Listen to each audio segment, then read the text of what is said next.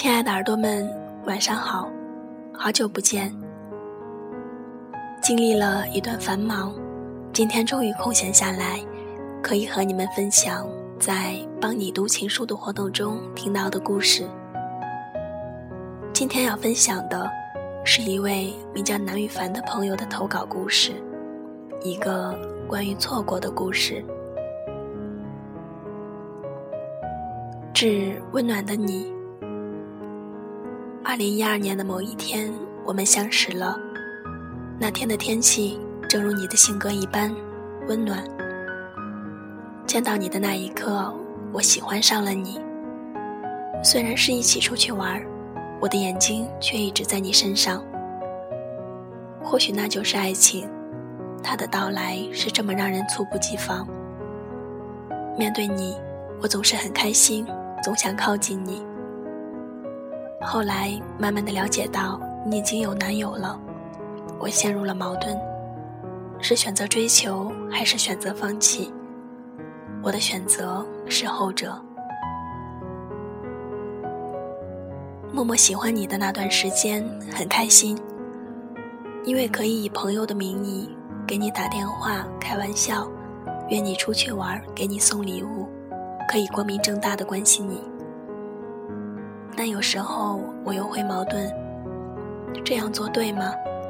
你可是有男朋友的，我在做什么呢？知道应该放弃，不该再做这样的事，于是我几次选择了不联系，但最终还是妥协了，因为我习惯了你，习惯了，即使只是以一个朋友的身份陪在你的身边，我愿意做一个暗恋者。倾听你的苦恼。我很喜欢柯南，我也认为你就是我的毛利兰。我愿做那个默默保护你的工藤新一。可是现实总是残酷的，那段时间你分手了，可是我却不知道。或许一切都是冥冥注定吧。后来又发生了很多的事情，我后悔不已。但一切为时已晚。我除了后悔，只有后悔。我没有明白你的心意，却为了自己那点所谓的自尊而离开了。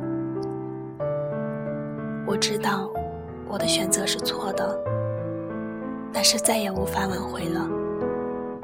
你已经有了爱你的人，幸福快乐，我想那就足够了。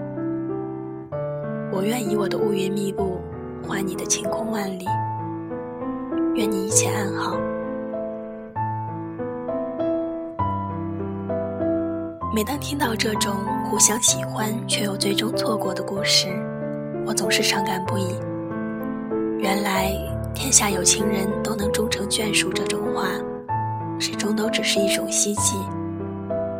可是，我们还是需要这种希冀的，不是吗？